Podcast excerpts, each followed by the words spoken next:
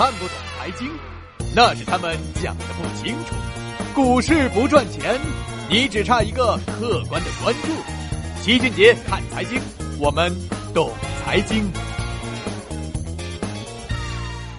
齐俊杰看财经，我们懂财经。相信这两天呢，大家被某地产大佬的房屋涨价论又吓得不轻啊！很多人呢都在节目的评论里以及公众号里提出了各自的问题。在这里呢，我们对各种问题进行一个归纳，给大家一一解答一下。第一个问题，齐总，你看了微博，任志强表示，二零一七年房价继续会大涨，和你的观点正好相反，不知道你怎么看？这个嘛，他说的对呀。土地供给确实是决定房价的胜负手，也是最关键的因素之一。现在大环境变了，也限购限贷了，而没有开放土地供给，说明什么呢？说明我们现在并不急于把房价降下来，我们的目的只是限制交易，然后防范金融风险。只要不妨碍金融，高房价似乎并不是一个大问题。那么，现在的房地产到底妨碍到金融安全了吗？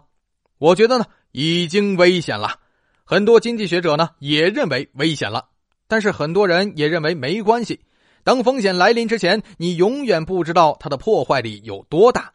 这就好比下雨天，我们先把伞打起来，但打伞就能避免落汤鸡吗？现在雨呢还不大，所以啊，一切还是未知因素。而根据我们的设计，未来的税制改革还需要高房价来说服舆论。所以现在降价的意愿并不迫切。如果还不明白，可以点击阅读原文，看看我今天的文章。房地产价格为何现在还不能下跌？第二个问题，楼市稳得住吗？开发商怎么办？这个嘛，困死楼市资金就是要促成楼市的兼并重组。《三国演义》大家都看过，铁索连环会让战船更稳定。而大地产商兼并之后，有利于我们的控制金融风险的发生，也同时呢，为了防范到时候可能出现的竞相降价、开发商互相踩踏的情况，所以啊，在房地产熊市之前完成行业的整合兼并重组，本身就是防范风险的一种手段呢。第三个问题，为什么一直唱空房地产，突然又说房价跌不下来呢？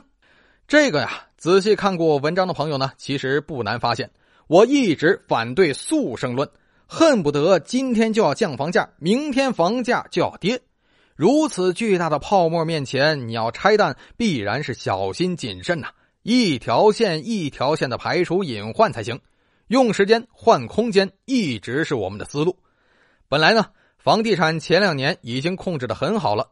可惜啊，这二零一六年又来了去库存的昏招，才让整个事情是不可收拾。这就好比啊，一个减肥的胖子一直控体重很稳定，突然呀，有人送他一张自助餐的半年卡，没办法呀，胡吃海塞半年多，之前的努力前功尽弃，只能重新做起了。第四个问题，齐老师啊，你说当房产税出来以后，老百姓会得到什么好处和坏处呢？这个好处啊，是以后高房价不再成为社会的痛点，房地产资源呢更加有效的分配，房东呢不再囤房赚差价，而更多的房子呀会投入到租房领域，地方政府呢也不再以卖地为生，不再玩命的造新城，中国经济的生产效率将大大提高。坏处呢是一定数量的中产家庭被误伤，特别是最近两年买房的，不得不承受负资产带来的厄运。另外呢。房地产的盛宴从此结束，中国原来的地产拉动经济的模式彻底终结，以后呢得找到新的出路才行啊！而现在呢，显然还没有找到。第五个问题，钱荒该怎么理解？对股市是不是利空呢？这个呀，无风险收益率呢连续上升，恰恰说明了市场资金回流银行，对于股市呢肯定是利空。但是从目前的盘面来看，似乎还是很强的。三千三百点一线，如果不出所料的话，就是这个新的箱体的顶部，而底部呢，就是上一箱体的顶部，也就是三千一百五十点一线，在这一百五十点的空间内震荡，将会成为未来几个月的主要思路。第六个问题，之前说的三只基金产品最近回调正常吗？这个呀，再正常不过了，不可能天天上涨啊。我所提到的量化基金在震荡市里的表现会明显强于主动选股的资金，所以呢，可以一直定投，千万不要一把买入啊！